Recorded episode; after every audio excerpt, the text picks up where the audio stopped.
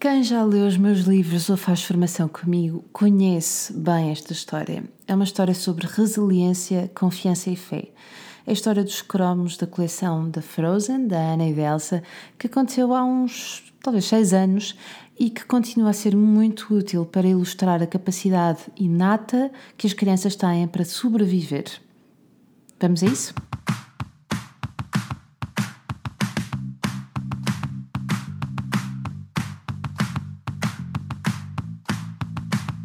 Olá, eu sou a Magda Gomes Dias e este é o podcast do Mamos da Boss. Para além deste podcast, subscreve também a nossa newsletter em parentalidadepositiva.com ou no blog mamosdaboss.com, onde encontrarás milhares de artigos sobre parentalidade, educação e muito mais. Bom dia e boa segunda-feira. Como começa a ser habitual, este podcast está a ser gravado no Ciporto Hotel, aquele que é considerado o hotel mais charmoso da minha cidade, onde eu venho gravar os meus podcasts e onde faço algumas sessões de coaching, lives e até formação. Hoje o tema é resiliência e, embora não seja hábito meu, vou partilhar uma história pessoal que gosto muito de contar para ilustrar a capacidade de resiliência e de organização emocional que as crianças têm e que nós insistimos em não acreditar. Na altura, a minha filha mais velha teria uns 5 anos, 4 ou 5 anos. Um, não, tinha 5 anos, tinha mesmo 5 anos. E foi a altura em que saiu o filme Frozen um, e que havia a loucura da coleção dos cromos. Portanto, ela, com 5 anos, fez aquilo que todos os miúdos gostam de fazer, que foi a coleção dos cromos com a caderneta. Para a escola, levava num envelope os cromos repetidos para ir trocando com os amigos. Naquela sexta-feira, já em final de outubro, eu fui buscá-la à escola e recordo-me perfeitamente de ela me passar para a mão um envelope com os cromos e de estar a vestir uh, o blusão para irmos para o carro e regressarmos a casa.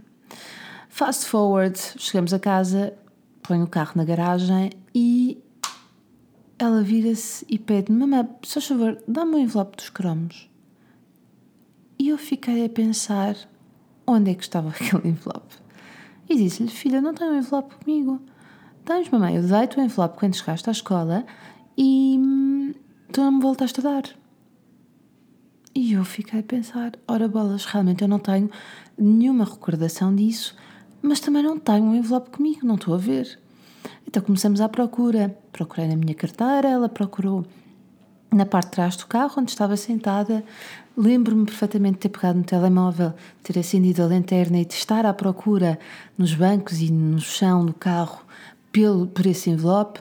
Sabia que o envelope não estava na mala porque eu não tinha aberto a mala do carro, mas enfim, fui lá verificar. E quando abri a mala do carro, a mala estava completamente vazia.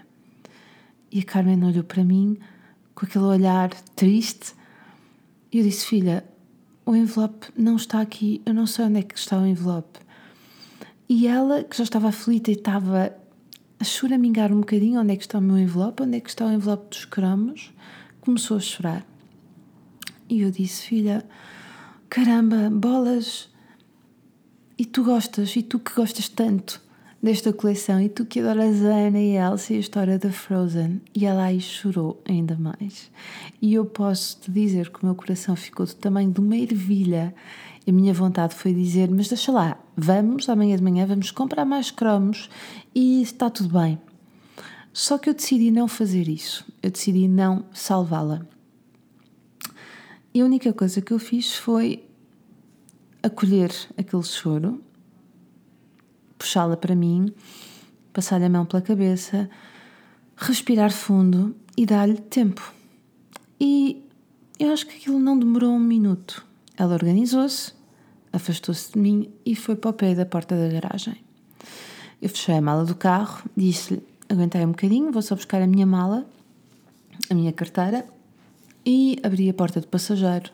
E do lado estava caído, junto ao banco do. ao assento do, do passageiro, estava o envelope dos cromos da Carmen. E era eu que tinha esse envelope, portanto, ele tinha caído ali, a responsabilidade tinha sido minha. Eu peguei no envelope e mostrei-lhe. Uh, e evidentemente ela fez um enorme sorriso. Mas aqui a história não é sobre o acabar bem e os cromos estarem ali. Aqui a história é sobre esta capacidade que nós precisamos ter de esperar e dar tempo para que eles se organizem internamente e que eles percebam que podem sobreviver a estas coisas. Se eu lhe tivesse dito amanhã ou agora vamos comprar novos cromos, ou se eu lhe tivesse dito qualquer coisa como não faz mal, eu estaria a salvar a, a situação, salvá-la da situação ou a tirar importância a uma coisa que para ela tinha imensa importância.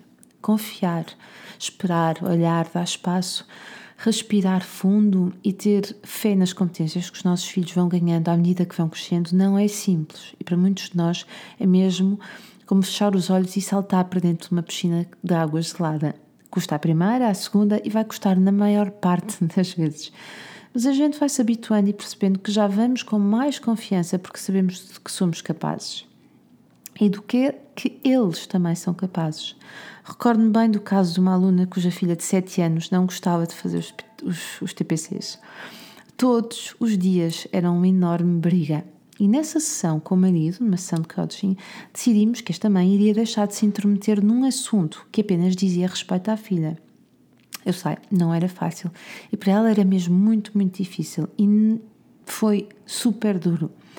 E no dia em que ela não se meteu e a filha não fez os TPCs antes do jantar, ela foi encontrá-la antes da hora de se deitar a fazer os exercícios de português no seu quarto, sem que ninguém lhe tivesse dito que ela tinha que o fazer. A menina, afinal, era responsável. O seu timing é que era diferente do da mãe. E nós precisamos de aprender a confiar, não é? Então, vamos começar a olhar melhor para aprendermos a confiar. Gente gira, é tudo por hoje. Já sabes, se gostaste deste podcast, partilha, deixa os teus comentários e vemo-nos na próxima semana.